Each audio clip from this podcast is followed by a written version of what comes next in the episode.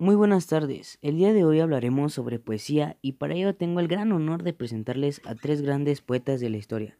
La primera es una mujer muy interesada llamada Concha Urquiza. Muy buenas tardes, bienvenida. Muy buenas tardes, es un gusto estar aquí, gracias por la invitación. Un placer tenerte aquí. Muchos se preguntan, ¿qué es de la vida de Concha? ¿Quién es Concha Urquiza en realidad? ¿Nos puedes platicar un poco de tu vida desde tu infancia, por favor? Claro que sí, con mucho gusto. Mira, yo nací el 24 de diciembre de 1910. Cuando cumplí dos años, mi padre murió. Y esto hace que Concepción, mi madre, tome la decisión de mudarnos a la Ciudad de México, junto con mis hermanos Aria y Luis Urquiza. Y desde ahí comencé mis estudios y me convertí en poeta. Qué impresionante, en serio, todo lo que has pasado, pero cuéntanos más, ¿cómo elaboras tus poemas?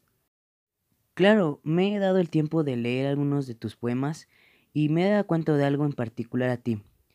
Te gusta ocupar mucho las figuras literarias, ¿cierto?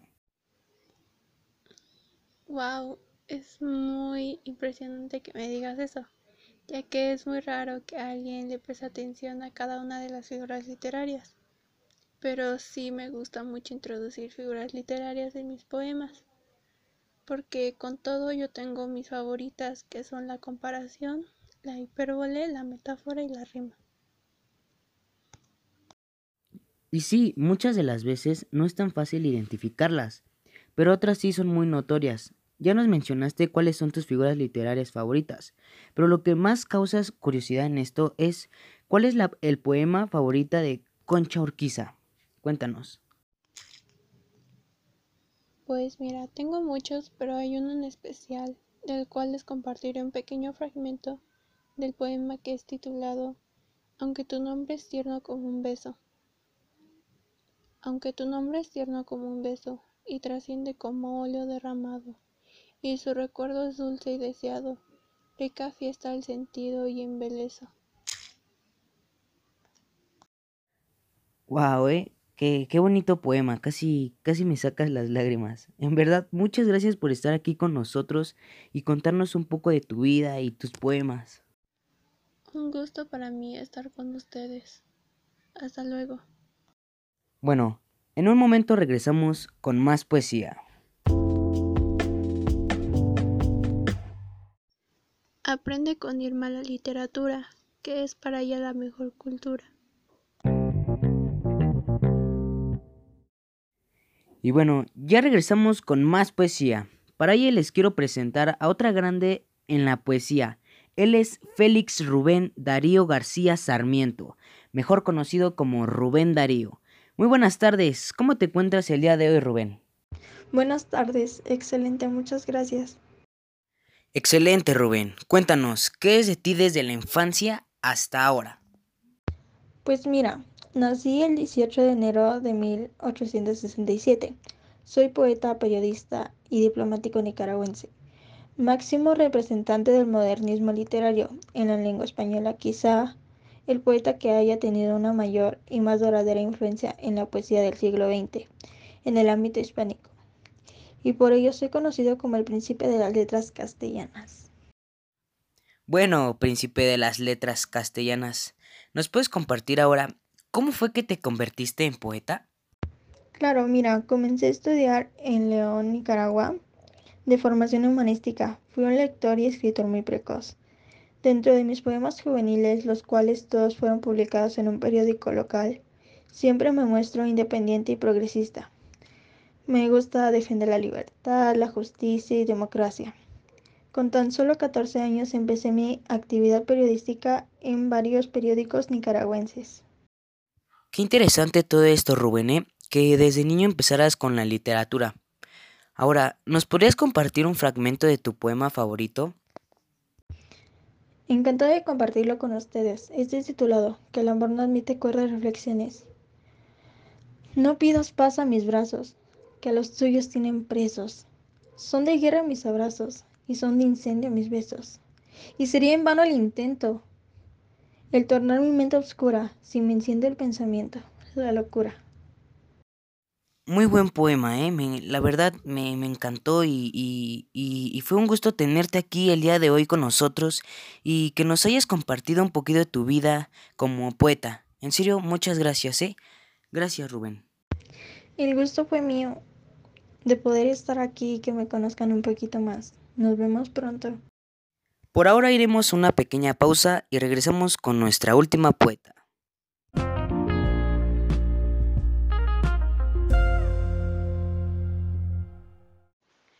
Para enamorar, haz poesía. Eso jamás se lo esperaría.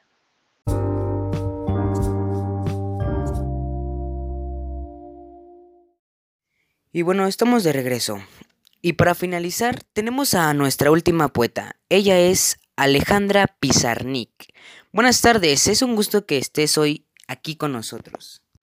Muy buenas tardes, es para mí un placer estar aquí con ustedes. Alejandra, cuéntanos, ¿cómo fue tu infancia? ¿Cómo se inicia tu carrera? Nací en el seno de una familia de inmigrantes rusos que perdió su apellido original, Pozarnik, al instalarse en Argentina. Después de cursar mis estudios de filosofía y periodismo, los cuales no terminé, me llamó la atención el arte y comencé mi formación artística de la mano del pintor surrealista Bert Planas. Entre 1960 y 1964 me mudé a París, donde trabajé para la revista Cuadernos, realizando traducciones y críticas literarias, y de ahí seguí mi formación en la prestigiosa Universidad de la Soborna.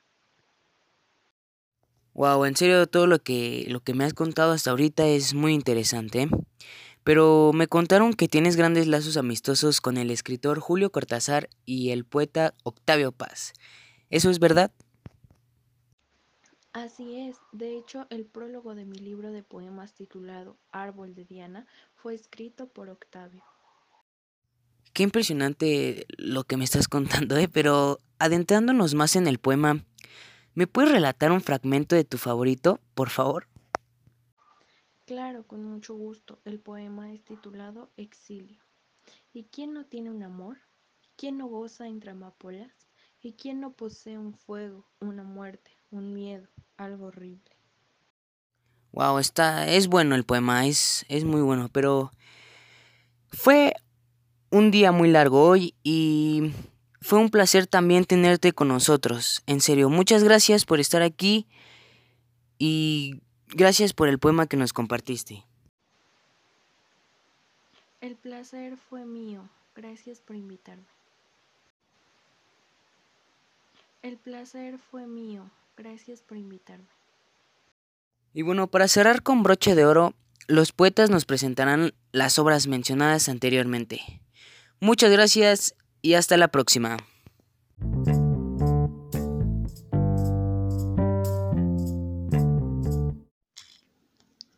Aunque tu nombre es tierno como un beso, aunque tu nombre es tierno como un beso y trasciende como óleo derramado, y tu recuerdo es dulce y deseado. De café está el sentido y embelezo, y es gloria y luz, amor, llevarlo impreso como un sello en el alma dibujado. No vas el corazón enamorado para alcanzar la vida todo eso. Ya solo amor, perdido en tus brazos, cabe tu pecho de trazo empeño. No aflojará las redes y los lazos, verá la paz ni gozará del sueño, hasta que tenga paz en entre tus brazos y duerma en el regazo de su dueño.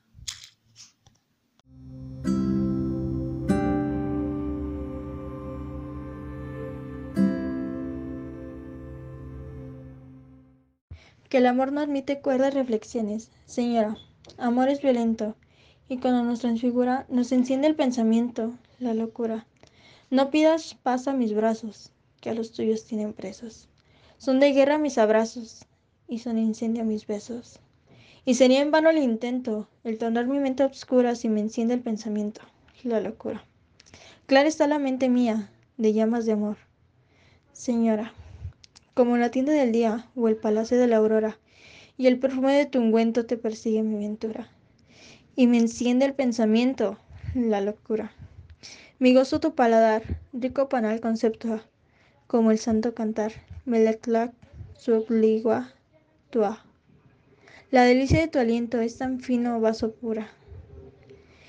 Y me enciende el pensamiento, la locura.